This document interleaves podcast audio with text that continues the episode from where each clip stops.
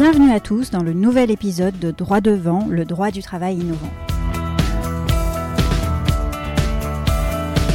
Droit devant, c'est un podcast consacré au droit social et c'est ma manière de vous livrer des conseils concrets sur cette matière technique émouvante qu'est le droit du travail. Ces épisodes vous aident à faire face aux enjeux de votre carrière professionnelle et à adopter les bons réflexes.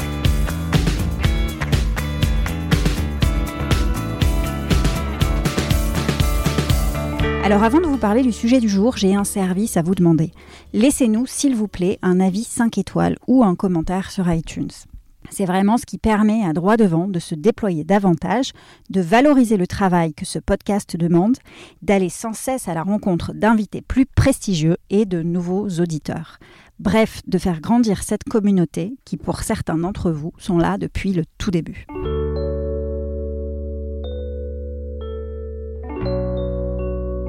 Aujourd'hui, dans Droit devant, j'ai le plaisir de recevoir Kevin Duchier, le DRH de Germinal, un laboratoire innovant de pratiques managériales disruptives. Dans cet épisode, Kevin nous raconte sans tabou quels sont les chantiers qui l'ont mobilisé depuis son arrivée chez Germinal de l'intégration des nouveaux collaborateurs à l'instauration du 100% télétravail, en passant par sa manière de fidéliser les talents, ou encore à la mise en place d'une politique de rémunération totalement transparente et d'une complète parité dans l'entreprise. Kevin nous dit tout sur les challenges auxquels il a dû faire face. Avec Kevin, nous avons aussi évoqué l'importance pour lui de faire de la transparence un choix stratégique, notamment destiné à permettre une plus grande autonomie des collaborateurs. Dans cet épisode, Kevin revient aussi avec beaucoup de recul et d'humilité sur les revers qu'il a essuyés lorsque cette totale transparence a finalement exposé la politique RH de Germinal à des critiques. Et il explique comment il a rebondi en affinant davantage encore ses critères d'appréciation de la performance, de façon à parvenir à un travail extrêmement abouti aujourd'hui. Il nous parle enfin des chantiers en cours chez Germinal et notamment de ses réflexions sur la semaine de 4 jours. Un épisode, vous l'aurez compris, qui fourmille d'idées utiles sur le management innovant. Très bonne écoute.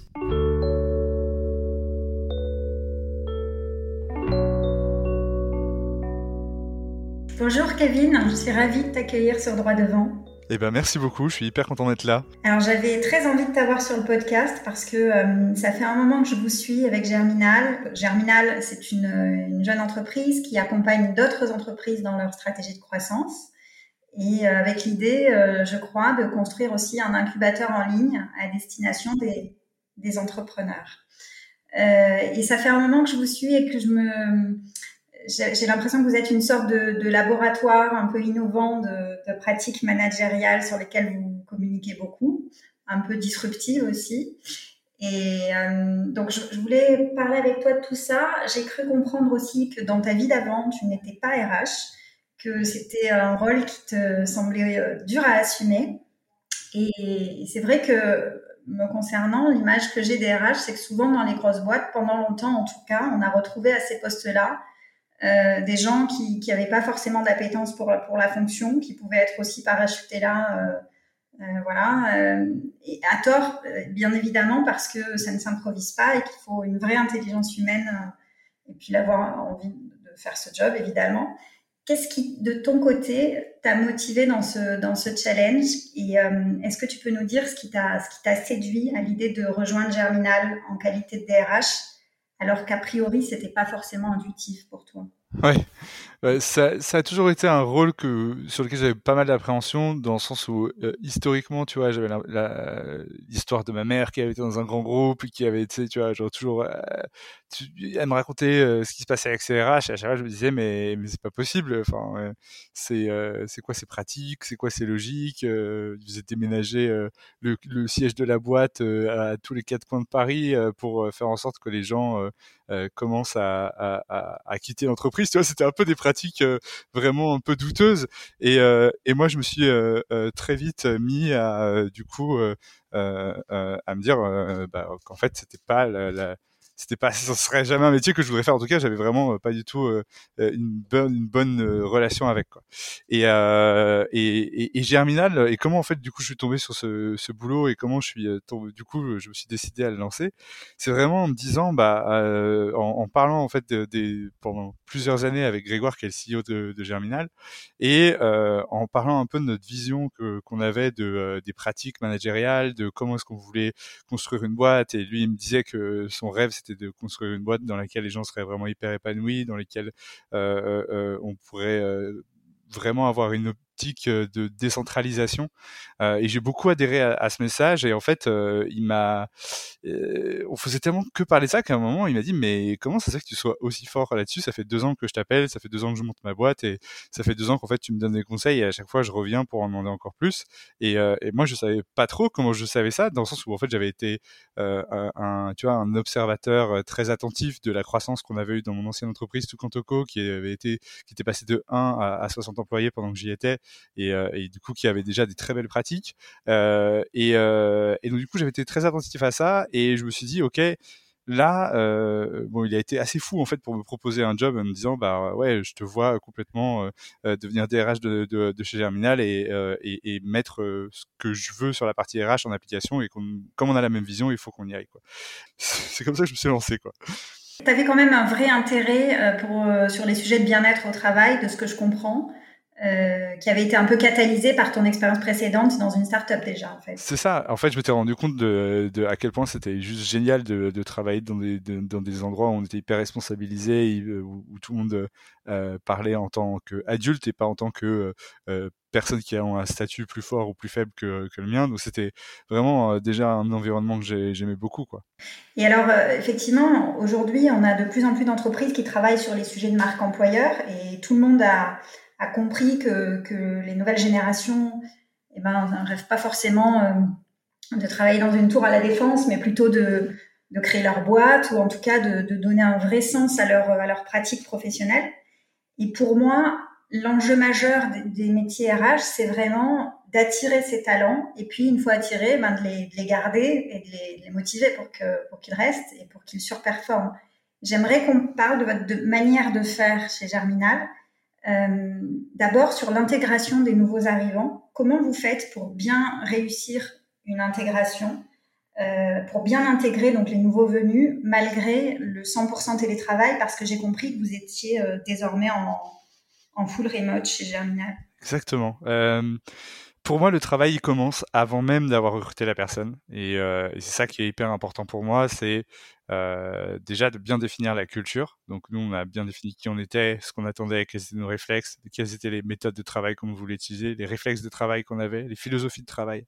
Euh, une fois qu'on a su ça, on a pu en parler. Et, en fait, le, le, rôle du le rôle du RH, en fait, c'est structurer la culture et ensuite après prendre un, un, un giga microphone euh, euh ou, euh, ou plutôt euh, plutôt n'importe quoi qui fasse du bruit en tout cas, donc LinkedIn, et, en parler et, diffuser cette culture. Et, et c'est en diffusant cette culture en fait que tu vas rebuter 99% des gens de venir dans ta boîte parce qu'ils vont pas se sentir aligné avec ce que tu euh, ce que tu fais et que tu vas parler aux 1% des gens qui ont les mêmes euh, ambitions, qui ont la même vision du, travail et de comment on doit travailler. Et c'est ces personnes-là en fait que tu veux intégrer. Et donc du coup, comme tu es dans une similitude en fait de euh, de, de, valeurs et que les gens en fait cherchent les mêmes choses que toi, ont la même vision que toi et voient voient les choses avec le même prisme que toi, ça veut pas dire qu'en fait on, prend des gens qui se ressemblent. On a on a enfin voilà, on a de la diversité, on a 50% de femmes chez nous. Dans une boîte tech, c'est assez rare. Euh, donc il y c'est pas du tout, euh, l'idée de créer des silos, mais c'est de d'avoir une même vision du monde en termes de travail, en termes de vision de travail. Et, une fois fait qu'on a ça déjà, on, on, a ensuite un process de recrutement qui est hyper bien défini ou dans lequel en fait il y a, y a cinq étapes. on teste le fit culturel, on teste l'appétence avec avec les gens sur le travail, on teste en fait leur capacité opérationnelle, etc. Et en fait tout ça du début, genre jusque, tout, tout ce moment-là de, de, on va dire de la phase de de, de découverte jusqu'aux entretiens, jusqu'au premier jour où on est arrivé, en fait, a été pour garantir du succès, pour que cette personne qui vient d'arriver chez nous puisse euh, euh, euh, travailler dans les meilleures conditions. Ensuite, comment on fait pour les accompagner? Nous, on choisit des gens qui sont très autonomes, mais on est donc du coup, on veut les accompagner par la structure par euh, le fait de donner des règles du jeu, mais pas euh, en leur disant comment faire les choses. C'est eux qui le savent, c'est eux qui sont suffisamment seniors pour le savoir, et on les recrute pour leur savoir-faire. Donc on va pas leur demander, on va pas leur dire comment ils devraient faire leur job, mais on va leur donner les tous les outils et, tout le savoir euh, et, euh, toutes les, on va dire, les process de la boîte euh, pour pouvoir bien travailler. Quoi. en gros, ça part vraiment par une grosse phase de documentation, de avoir une culture de l'écrit en fait. C'est ça la grosse force du, du, du, du, du modèle de télétravail, c'est qu'en fait, si tu es sur de l'écrit et si tu as une documentation, si tu as la communication asynchrone, ça veut dire que tu exiges pas des gens qui te répondent tout de suite sur le chat, mais que tu es prêt à attendre des heures ou des jours. Et ben en fait, tu arrives dans un dans, dans, dans un univers où en fait l'information est toujours présente. Donc mettre en place un, cadre très structuré pour permettre en fait avec euh, je sais pas pas mal de process pour permettre euh, à chacun de, finalement de trouver sa place. Mais tout à l'heure tu disais on, recrute des gens très autonomes. Euh, pourtant j'ai l'impression que la moyenne d'âge est, assez jeune chez vous. En fait ça, ça, ça peut aussi concerner les recrutements de gens qui sont fraîchement diplômés. ou ça veut dire que vous privilégier les gens qui ont déjà une expérience ou, en fait tous les profils sont les bienvenus et ça dépend des postes sur lesquels vous recrutez ça, ça dépend des, euh, des équipes. Euh, là, on, si je te parle en face, tu vois, on est 30. On doit créer une entreprise qui euh, a des, des chefs, des, leaders de, en fait, de, sur, certains métiers, sur des équipes qui, qui inspirent, qui ont l'expérience, qui ont déjà vu plusieurs choses se faire pour pouvoir ensuite après recruter des personnes plus juniors qui vont pouvoir bénéficier de ce savoir. Donc là, on est vraiment dans cette phase de senioriser tous nos, toutes nos équipes pour donner vraiment la, la du, du, des lignes directrices très fortes et pour pouvoir encadrer des gens. Après, nous, on estime qu'on a aussi un devoir euh, sociétal dans le sens où, euh, par exemple, sur les équipes dev, euh, tu as très peu de, as très peu de femmes, par exemple, et bah du coup, nous, euh, notre quatrième recrutement de développeurs, ce sera, on, on, déjà dit, ce sera en fait une femme qui sort de reconversion professionnelle ou, d'études et, qui vient, qui vient juste de, voilà, qui, qui aucune expérience, parce qu'on sent qu'on a le devoir de euh, donner euh, de donner un retour. Pour d'abord donner, il faut pouvoir, faut avoir de quoi donner, quoi. J'ai vu que vous aviez enregistré des beaux succès sur la parité et donc du coup vous êtes extrêmement vigilant à continuer dans cette dans cette ligne et sur les profils que vous recrutez à, vous assurer un, un maintien euh, de de cette parité que vous avez mise en place. Quoi. Oui, et tu, ça, dans une équipe de 30 personnes, tu vois, en, deux semaines, tout peut changer. Quoi. Tu recrutes deux personnes euh, euh dans une équipe euh, qui, était, euh, qui avait une parité géniale et il y en a une qui part et d'un seul coup, en fait, tu fais Ah, oups, bah, qu'est-ce qui va se passer? Et donc, du coup, donc, du coup, faut être très, faut être très vigilant à ça et surtout, faut vouloir avoir une vision euh, enfin avoir la volonté en tout cas de créer un équilibre dans chacune des équipes. Et alors concrètement, pour revenir sur le sujet du télétravail, est-ce que certains collaborateurs qui travailleraient depuis la Provence euh, vont pouvoir avoir accès à des espaces de, de coworking depuis leur région? Ou est-ce qu'en en fait ils ont tous la possibilité de revenir travailler à Paris dans vos bureaux s'ils le souhaitent? Comment vous organisez ça au, au quotidien? Est-ce que vous je sais pas, sur, tous les sujets, sur toutes les thématiques, typiquement le mobilier, les avantages consentis, comment vous organisez en fait concrètement? Bah, déjà, on offre, euh, enfin, on offre. Chaque personne a un ordinateur portable, euh, un Mac, tu vois. Euh, ensuite, euh, on, leur donne une prime matérielle de 500 euros pour s'équiper chez eux. Donc, ils peuvent acheter n'importe quoi, de la machine à café à la table, à la chaise, aux écouteurs, etc. En fait, on veut qu'ils soient au, max et chaque année, on rajoute 250 euros en plus. Donc, c'est la première année, c'est 500 euros, la deuxième année, c'est 250 euros. et, l'idée, en fait, c'est que les gens soient toujours en capacité, en fait, d'être, de, travailler dans, dans les meilleures conditions etc. Tu parlais justement de, nous, on a 40% des, euh, de l'équipe qui est à Paris. On a gardé des tout petits bureaux dans lesquels deux, trois personnes viennent. Euh, en théorie, on pourrait être 10, 15 dedans, mais non, du coup, euh, bon, c'est pas grave, c'est pas très cher, donc ça nous va. et les autres, en fait, bénéficient de d'espaces coworking.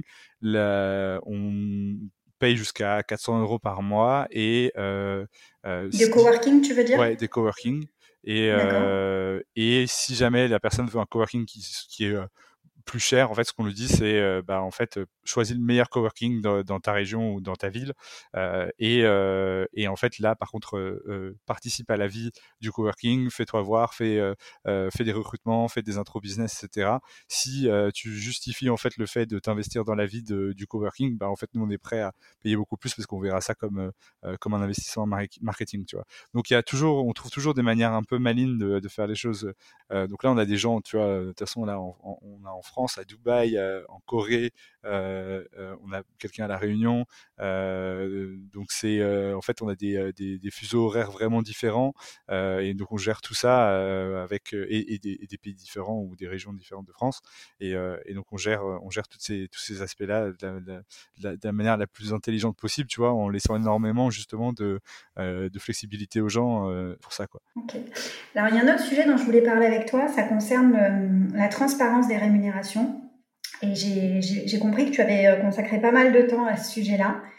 Je trouve qu'il existe en France un gros tabou sur les, sur les salaires en général. Et euh, c'est vrai que même quand tu regardes les offres d'embauche aujourd'hui, tu, vois que la plupart des annonces ne mentionnent même pas le salaire. Et donc, tu peux aller au terme d'un process de sélection et te rendre compte finalement que tu as un peu perdu ton temps parce que tu as une grosse déception sur le salaire.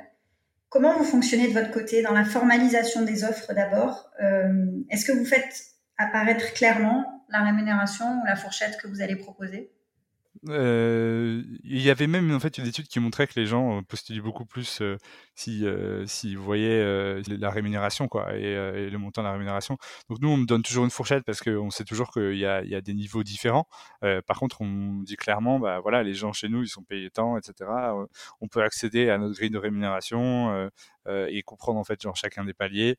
Euh, a, c'est vraiment, en tout cas, moi, ma volonté, en fait, sur cette, tu vois, sur ce niveau de transparence, c'est vraiment d'aller au plus loin possible. Je veux que les gens, je veux qu'on soit tellement hyper lisible, tu vois. Je vais même, euh, là, je tu vois, j'ai comme projet de mettre l'onboarding de, euh, de Germinal, donc toute la documentation euh, euh sur nos process, sur, en fait, juste comment on fait rentrer quelqu'un chez nous.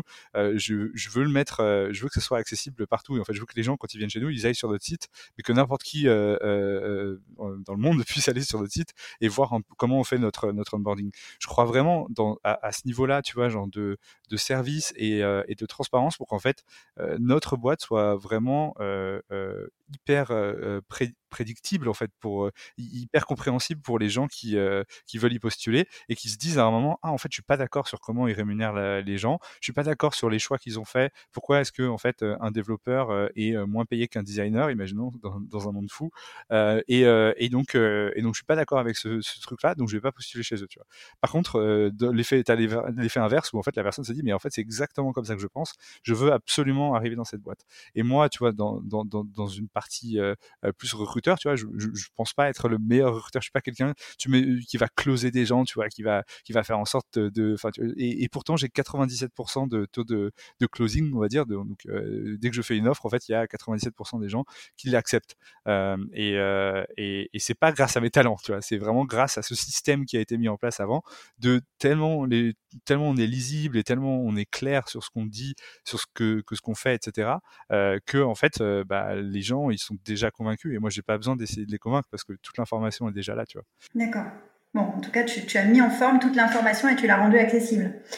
Et, euh, et qu'est-ce qui, qu'est-ce qui a motivé votre choix, le tien et, celui de Grégoire probablement, de, d'être aussi transparent sur ce, sur ce sujet-là? Est-ce que, à titre personnel, vous, je sais pas, vous aviez vécu euh, des expériences qui vous avaient sensibilisé à l'importance de, de parler de rémunération ouvertement? Est-ce que en fait, c'est un sujet global. C'est un sujet global et c'est un sujet de culture. et je parlais de la culture tout à l'heure. Nous, on, a dit qu'on voulait être une boîte transparente, c'est-à-dire que euh, tous les vendredis, on parle des chiffres, on met les chiffres de la boîte dehors, euh, euh on, explique, tout le temps tout ce qu'on fait à tout le monde, etc. Et nous, tout ce qu'on a vécu, en fait, c'est de la frustration quand on a eu des expériences, notamment en stage, où, où en fait, j'étais tu vois, tu, tu comprends pas ce que la boîte elle fait, tu comprends pas quelle est la quelle est la performance financière, euh, tu comprends pas ton contrat, tu comprends pas. Il y a, beaucoup de choses que tu comprends pas et tout est hyper et, et du coup tu as toujours l'impression de te faire avoir. Et moi c'était ce truc là que je voulais pas avoir, tu vois, c'était de permettre en fait d'avoir une, une, clé de lecture et que tout le monde en fait sache que bah voilà, en fait, on avait 20 000 euros à attribuer en augmentation, on a attribué 21 000 ou 17 000 et voilà comment on l'a fait, pourquoi on l'a fait, etc. Si on arrive à arriver dans, dans, dans, ce genre de stade, en fait, les gens peuvent critiquer tes décisions, mais ils vont pas critiquer en fait l'opacité.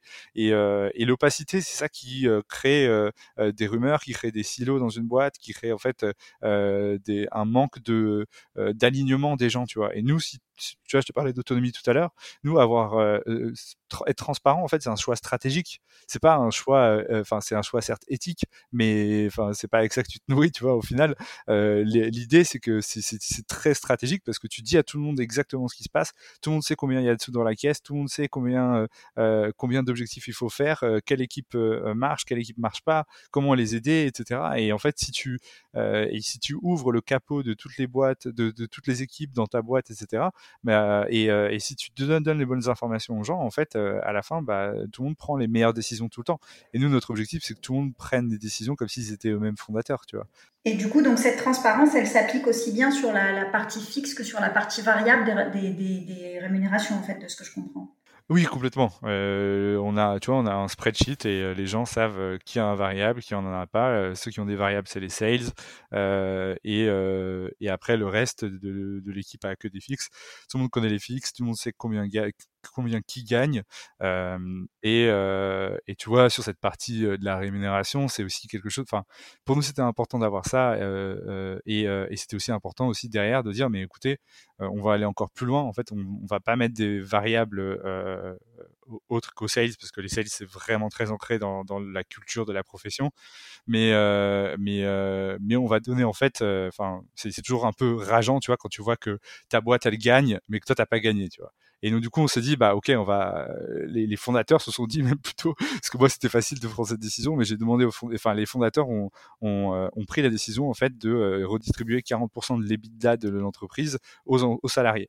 C'est-à-dire l'EBITDA c'est euh, le, les impôts avant enfin les bénéfices avant impôt pardon et et, et donc et donc, tu vois, ça, ça a été un choix en plus qui a été fait pour marteler le, le, le, fait qu'on voulait que tout le monde agisse vraiment euh, euh, en tant que fondateur presque, tu vois. Ouais, super intéressant. Et alors, après, j'ai lu aussi un article de toi où tu racontais qu'en fait, bah, cette volonté de transparence, euh, donc tu t'étais euh, pas mal impliqué sur le sujet de savoir ce qui se faisait ailleurs et comment établir des, des grilles de rémunération transparentes et que euh, initialement tu t'étais dit ben en réalité on va essayer de valoriser ce qu'on délivre, euh, ce, qu'on apporte à l'entreprise, mais que euh, je crois que tu t'étais un peu affranchi de, de, des diplômes ou des, des, enfin, des expertises précédentes et que ça n'avait pas forcément plu à tout le monde. Alors aujourd'hui, qu'est-ce que c'est les critères d'appréciation de, de la performance. Ce que j'avais mal fait, tu vois, c'est que je, me suis vraiment focalisé sur euh, sur les compétences des gens et la progression des gens et euh, on va dire ce qu'on appelle les les les, euh, hard skills, tu vois. C'est vraiment ce que tu sais faire. Est-ce que tu connais tous ces trucs-là et si tu connais si tu connais les les trois trucs compliqués à faire en finance, et bah du coup tu vas gagner temps. Tu vois. c'est un peu le, le, truc qui a pas marché. En fait, nous on s'est vraiment focalisé sur en effet de, de jamais regarder les, diplômes. De, ne pas regarder l'expérience non plus. Donc nous, par exemple, sur la rémunération, c'est pas, euh, tu me dis euh, que tu as 10 ans d'expérience, moi je te dis, bah en fait, dis-moi ce que tu fais plutôt, est-ce que tu sais faire, et moi je veux te dire si tu as, euh, combien on va te payer, tu vois, mais en fait, c'est pas tes 10 années d'expérience qui vont influencer ma rémunération. Et donc du coup, ce qu'on qu'on regarde beaucoup plus aujourd'hui, c'est qu'on a défini ce qu'était l'impact pour nous, et on a on y a mis notre culture, tu vois, et on a dit, ok, pour nous l'impact, en fait, c'est des gens qui savent résoudre des problèmes, qui savent euh, être des exhausteurs de, de talents, donc ils vont faire progresser les gens, qu'ils soient lead ou pas. Euh, ils vont faire progresser les gens, ils partagent leur savoir. Ils ont euh, des grosses prises d'initiative, donc c'est-à-dire en fait ils sont constamment en train de créer quelque chose sans qu'on leur ait demandé, qui a un impact pour la boîte, qui, a le but d'améliorer, etc. ils sont forts dans leur métier et ils ont une grosse autonomie. C'est les cinq critères qu'on a. Euh, ils ont une forte autonomie, euh, pas besoin de beaucoup de supervision, etc. Donc c'est euh, quand on parle d'autonomie aussi chez nous, c'est les personnes en fait respectent les plus hauts niveaux de méthodes de productivité, comme genre faire du deep work, ne, avoir une, une, boîte mail avec zéro mail dedans à la fin de la journée, des choses comme ça, des, des, exemples très précis en fait d'éléments à bien maîtriser pour être en capacité de, de produire de manière très véloce. Parce que notre, notre, moto, et surtout en ce moment, c'est vraiment de se dire, mais en fait, nous, on veut pas être une boîte qui est connue pour travailler dur et, et, de longues heures. On veut être des gens juste qui pensent, qui pensent dur, quoi, et pas et pas qui et pas qui travaillent dur, quoi. Donc et donc ça, c'est ça, c'est vraiment notre notre souci de pragmatisme en fait, c'est de faire en sorte que chacun exécute à un niveau d'efficacité très élevé pour avoir en fait justement une, un, un bon équilibre de vie, quoi. Donc en fait, vous avez identifié cinq items qui vous semblent primordiaux et là-dessus, vous avez classifié en fonction d'indicateurs pour savoir si... Ouais. Euh... Sur 8 niveaux, tu vois, as, en gros, tu vas avoir de niveau 1 à niveau 8 euh, pour chacun de ces critères et en fait, tu vois ta progression arriver là-dessus. On faisait ça tous les trois mois. moi, mon, mon, ma théorie là-dessus, c'était que euh, je voulais vraiment être au plus proche du niveau de progression des gens et du coup en fait que permettre d'avoir de la grosse flexibilité. Le problème c'est que ça a entraîné quelque chose de très néfaste qui était en fait que tous les trois mois les gens en fait s'entendaient dire non à une augmentation et en fait du coup c'est devenu quelque chose de très pénible et là où en fait je voulais vraiment diviser la en quatre on va dire la, charge que tu as normalement sur une discussion annuelle et ben en fait je l'ai répété x4 sans en décharger le, le, contenu. Euh, et donc euh, ça a vraiment pas marché avec les populations juniors. Donc, du coup là on est en train de faire un pas en arrière. On n'a pas encore trouvé la, la, la, solution sur ça. Est-ce qu'on le fait au semestre? Est-ce qu'on le fait à l'année? Est-ce qu'il faut passer encore plus de temps sur euh, expliquer vraiment pourquoi euh, il faut pas s'attendre à avoir une augmentation tous les trois mois, mais que c'est fait pour être au plus proche de sa progression? Bien sûr que tu progresses tout le temps aussi. Tu vois, il y a, y, y a, plein de il y a plein de choses qui sont compliquées à entendre là-dedans y a plein de choses qui sont compliquées à, à démocratiser, on va dire. Mais en tout cas, il y a, y a, vraiment cette volonté d'apporter de, de, la flexibilité sur le salaire, etc. Et euh, euh, il y a une réalité, c'est qu'en fait, on teste beaucoup de choses et, euh, et donc et, et qu'en fait, ça, ça demande du coup de créer des liens de, de, de, de, confiance très forts avec les gens, parce que sinon, en fait, ils sont tout le temps, ils ont tout le temps l'impression de se faire avoir, tu vois. Donc ça, ça a été. Ouais, je, comprends. je, comprends. Mais c'est marrant parce que dans le dernier épisode du podcast, justement, où j'ai interviewé Lucie Quillet, euh, qui, a qui, écrit pas mal pour Welcome to the Jungle et qui a écrit un livre sur prendre le pouvoir sur ma carrière. Elle, elle, euh, elle expliquait que elle, sa perception de la négociation de salaire, c'était que il fallait plusieurs non pour avoir un oui en fait, et qu'il fallait pas du tout être euh, découragé par l'exercice, mais que en fait une, demande d'augmentation, ça se construisait peu à peu au fil de l'eau vraiment, et, et qu'il fallait justement pas considérer ça comme un exercice pénible ou laborieux ou quoi, mais vraiment, tu vois c'était dans l'ordre des choses de, de devoir demander parfois plusieurs fois avant de, Ouais, c'est clair. Mais et, je suis, totalement d'accord sur le fait que c'est pas tant la récurrence que la, la, là, moi, mon échec actuel, il est sur vraiment la, la, démocratiser en fait les choses pour qu'en fait il y ait une vraie discussion qui euh, qui arrive et qu'il y ait vraiment un lien de confiance qui euh, qui se place entre entre le, le lead et, et, et, la personne avec laquelle il travaille pour qu'en fait euh, les gens fassent confiance aux décisions en fait que les leads ont pris et la grille en fait de salaire le barème de salaire qu'on qu qu a mis il est il est vraiment là pour et être un, outil, tu vois, c'est un outil, c'est pas en fait quelque chose de, magique, etc. C'est là pour aider les leads, mais on veut quand même créer euh, euh, ce lien de confiance parce que c'est ça qui te permet en fait de pas discuter genre chaque ligne de la grille de REM tous les trois mois, tu vois, qui en fait genre juste passer complètement à côté de l'exercice, qui est en fait de, vouloir rémunérer les gens, non pas tous les tous les ans, mais au moment où ils ont progressé de manière substantive, quoi. Ouais, ok, très clair. Et euh, alors souvent on entend parler de, des croissances importantes des startups ou euh, c'est un peu la raison d'être des mouvements comme Balance ta startup qu'on a vu fleurir euh, sur les réseaux dernièrement. Et en fait, on voit des, boîtes qui grandissent tellement vite et qui ont du mal peut-être à, absorber leur croissance et qui répercutent cette pression sur les équipes. Est-ce que tu te sens concerné par ça ou, de votre côté, ben, en fait, vous avez grandi de manière assez assez structuré et avec euh, des process qui, qui, empêchent ce type de, de dérive. Enfin, comment vous vous assurez en fait de, En fait, la, la, la cré quand tu crées une boîte, c'est, enfin, on a voulu quitter ce monde-là. Hein. On a voulu quitter ce monde-là et, euh, et, et, vraiment euh, aujourd'hui, euh, on est une boîte qui est autofinancée. On a la volonté d'être autofinancé. On n'est pas pressé. On n'a pas envie de vendre la boîte dans 5 ans. on veut créer une boîte qui va marcher ou qui va être une licorne peut-être, mais dans 30 ans, tu vois, comme comme le faisaient très bien les autres boîtes dans le siècle dernier, tu vois. Et on a on a compris que cette vélo était très dur pour la culture parce qu'en fait, euh, une culture, c'est des habitudes, des gens qui restent là depuis longtemps, qui arrivent à du coup transmettre ces habitudes, etc. Et en fait, si tu as 20 personnes et que tu en recrutes 30, bah, en fait, tu viens juste de diluer totalement euh, les gens qui avaient les bonnes pratiques, etc. Et donc, généralement, ce qu'on voit, en fait, c'est des accélérations qui sont totalement démentielles à coup de 300 personnes qui rentrent. Et en fait, au final, euh, six mois plus tard, tu en as 200 qui partent. donc, du coup, c'est, en fait, même intellectuellement, il y a, y a un truc qui marche pas, en fait. C'est pas comme si, en fait, on disait, ouais, en fait, les gens, t'en recrutes 300 de plus, mais les, tout le monde reste et tout le monde subit, etc. Non, c'est en fait, il y a plein de gens qui ne se retrouvent pas dans ces modèles-là. Et donc, du coup, tu as des, turnovers vraiment fréquents, et, etc. En soi, le turnover, c'est pas mauvais, mais ce qui est mauvais, en tout cas, c'est le fait qu'on use des gens et en fait, c'est une fois qu'ils sont usés, ils changent de boîte en espérant que ça ira mieux, mais ils retrouvent une autre boîte qui est similaire, qui vient de lever des fonds, et ils se retrouvent du coup à tout en fatigué, quoi. Donc c'est nous, on veut vraiment créer un, modèle où justement, tu vois, tu arrives à, à, créer, à, avoir un train de vie euh, perso qui soit hyper épanouissant et où tu arrives à intégrer en fait ta, ta, ta vie perso là-dedans, tu vois. Et tu vois, nous, on a des parents qui vont chercher leurs enfants à l'école. Bah, en fait, ils prennent deux heures en plein milieu de l'après-midi parce que en fait, ils en ont besoin, ils ont envie d'être avec eux, ils ont envie de faire leurs devoirs avec eux. Moi, je travaille pas de midi à 15 heures parce qu'en fait, j'ai envie de faire mon yoga ou aller grimper à ce moment-là. En ce moment, c'est pas possible, mais bon, voilà. Euh, c'est et en fait, tout le monde a son propre régime de vie.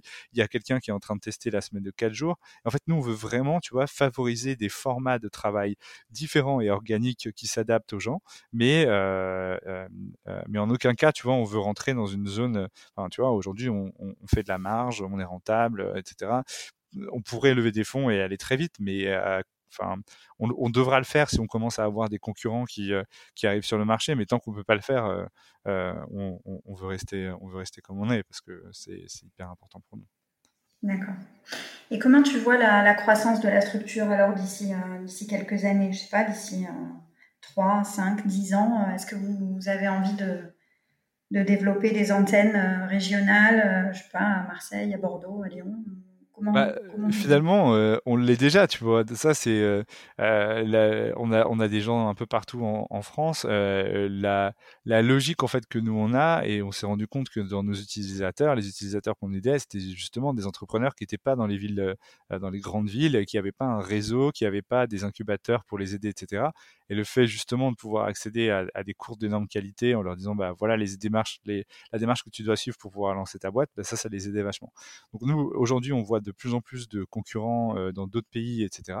On se dit juste que, en fait, euh, on si on continue comme ça, à bien exécuter, à créer un super produit, une fois qu'on l'aura fait là dans, dans, les deux ans, deux, trois ans, qu'on aura un produit qui tournera hyper bien en France, on pourra aller à, à l'international et commencer en fait à dupliquer le, contenu et surtout à le traduire.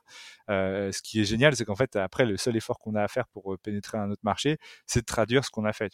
Donc c'est assez cool et euh, euh, c'est un gros sera un gros travail, etc. Mais on a vraiment cette ambition d'être une boîte qui sera multinationalité et multi, euh, multi-pays en termes de, de marché. Quoi. Alors, d'habitude, je termine toujours avec cette question comment tu vois le monde du travail de demain? J'ai envie de te la poser, mais j'ai aussi envie de te demander quels sont les. Et c'est un peu lié peut-être les chantiers que tu as envie de mettre en place au niveau RH, qui te semblent les nouvelles pratiques que tu as envie de tester. j'ai vu que tu étais adepte du test and learn. Euh, qu'est-ce que qu'est-ce que tu as envie de de quoi tu as envie pour Germinal et plus globalement qu'est-ce que tu aimerais voir se développer comme pratique là bah il y a, clairement tu vois un, gros sujet de comment tu, tu, gères la relation l'expérience des, des gens euh, de dès, dès, le recrutement à euh, à la finalité en fait qui est bah en fait les gens ils partent de ta boîte. Et en France c'est très très grave les gens qui partent de ta boîte c'est c'est souvent des ruptures quoi émotionnelles fortes quoi. Et alors que dans d'autres pays comme les États-Unis etc bah partir de son job c'est partir de son job quoi c'est il y en aura d'autres et, et, voilà. Et donc moi ce que je veux vraiment tu vois vraiment à terme pouvoir créer c'est avoir cette expérience candidat ou que tu sois pris ou pas pris en fait avoir touché à Germinal, ça a été quelque chose de magnifique. C'est-à-dire qu'on t'a tout le temps répondu, c'est le cas aujourd'hui. On t'a donné des conseils personnalisés sur comment euh, euh, grandir. On t'a mis en relation avec d'autres boîtes, etc. Ça, serait incroyable. Euh, tu as la relation, tu l'expérience du milieu de bah, qu'est-ce qui se passe quand tu es chez Germinal, comment est-ce qu'on répond le mieux à tes trajectoires, comment on, t'accompagne le mieux, etc. Et donc, du coup, moi, je veux vraiment travailler sur les formats de travail et vraiment travailler sur, en fait, le, tout ce quand je parle de format de travail, tu vois, c'est vraiment la, la semaine de 4 jours ou des choses comme ça. Donc, vraiment tester tous ces sujets là et après se dire bon bah ok on va en suivre un précis. Et, et ensuite après travailler sur l'efficacité travailler sur tu vois il y a plein de choses comme la confiance en soi la peur de l'échec qui sont des choses qui nous touchent tous avec plus ou moins de, force. Et moi j'ai vraiment envie d'accompagner les gens là-dessus parce que je sais que on peut trouver il y a des coachs qui existent il y a des, des outils qui existent des théories qui existent et en fait j'ai envie de d'offrir ça à l'équipe en fait d'avoir des gens qui en entrant chez nous en fait sont devenus meilleurs dans leur métier mais sont aussi devenus meilleurs humainement et euh, meilleur euh, méthodiquement aussi en termes de process, de savoir, de, de, savoir travailler, de réflexes de travail, etc. D'accord. Donc plus de formation en interne alors peut-être c'est ça avec des accompagnés par des C'est vraiment ouais du coach. Je préfère dire le mot coaching parce qu'en fait le coaching euh, tel que moi je le, je le, je, le, détermine, ça peut être nous qui nous coachons ensemble à des petits moments ou ou ou même faire venir des coachs externes. Mais ce qui me fait peur dans le mot formation, c'est que moi quand j'entends formation, genre, je vois souvent la, le retour à l'école pendant deux semaines où, euh, on écoute un où on écoute un formateur. je sais que en fait t'apprends en faisant et donc du coup euh, bah, il y a vraiment ce c'est vraiment ce truc un peu sporadique qu'on va chercher où on aide les gens, on leur dit d'appliquer, on revient deux mois plus tard en leur disant ah bah voilà bah, où est-ce que tu en es maintenant et voilà mes conseils pour la suite quoi. Et enfin tu vraiment ce truc de comment créer en fait un réseau d'alumni que tu continues d'aider après, qui continuent de eux aussi de t'aider et vraiment créer quelque chose de positif à la sortie des gens, que ce soit quand les aider quand ils quand ils montent une entreprise ou ou les aider quand pour choisir leur nouvelle voie, pour se reconvertir ou juste pour changer de boîte. bah en fait moi je veux qu'on soit présent et qu'il y ait vraiment un, un, réseau d'alumni. pourquoi pourquoi je veux absolument faire ça? Parce qu'en fait je veux, je veux mettre toutes les choses en public en fait. Je veux qu'on soit une boîte qui euh, montre tout ce qu'elle a dans, dans, le ventre. Et en fait, dès que tu montres quelque chose de manière publique, et eh ben tu dois, tu te dois d'être excellent en fait. Tu vas pas juste montrer quelque chose de médiocre, tu vois. Et donc c'est pour ça que je me force absolument. J'estime que notre onboarding aujourd'hui, il n'est pas au niveau de, euh, de, de, des autres éléments que nous qu'on a chez nous qui sont très haut niveau euh, en RH. Et, et donc du coup, je veux absolument le mettre en public parce que je sais que ça va me forcer à créer quelque chose d'énorme qualité, de, enfin d'une qualité assez assez haute. Et pareil avec les alumni, si on se force à créer un réseau hyper positif derrière, et bah du coup en fait tu te forces à je dis pas que c'est le cas, mais, mais, mais tu, te, tu te forces à garder la, des relations incroyables avec 100% des gens qui partent de, ta boîte, tu vois. Et, et, donc du coup, nous, on a eu la chance, on n'a pas encore eu de, de mauvaises histoires, on a, on s'est pas encore disputé violemment avec des gens, tu vois. On, on s'est un peu disputé et après on s'est serré la main, on a fait bon bah bonne chance. Ah ouais, et j'ai envie d'arriver à un niveau où en fait juste t'aides tout le temps les gens, étaient tout le temps dans ce truc de euh, faire épanouir les gens, euh, qu'ils t'aient euh, touché en tant que candidat ou qu'ils aient vécu pendant des années dans ta boîte. En fait, il y a, y, a, vraiment, voilà, c'est ça mon ambition et c'est je pense la, le, futur du travail, c'est d'avoir aussi cette cette volonté en fait de de créer des systèmes, des, des, euh, des, des écosystèmes euh, hyper vertueux où, euh, où, où, en fait la RH devient capitale. Et pour moi, c'est ça le futur aussi de, des startups aujourd'hui, c'est que la, la, RH est en train de redevenir quelque chose de stylé parce qu'en fait, il y a eu, on, on, en a, enfin notre génération, on en a eu un petit peu marre en fait de se faire avoir quoi. Et donc maintenant, on va aller chercher. nous, on a des, des, des gens qui ont, qui, qui ont, qui viennent chez nous pour prendre, pour perdre 20 k sur leur salaire parce qu'ils préfèrent notre culture, notre manière de travailler, etc.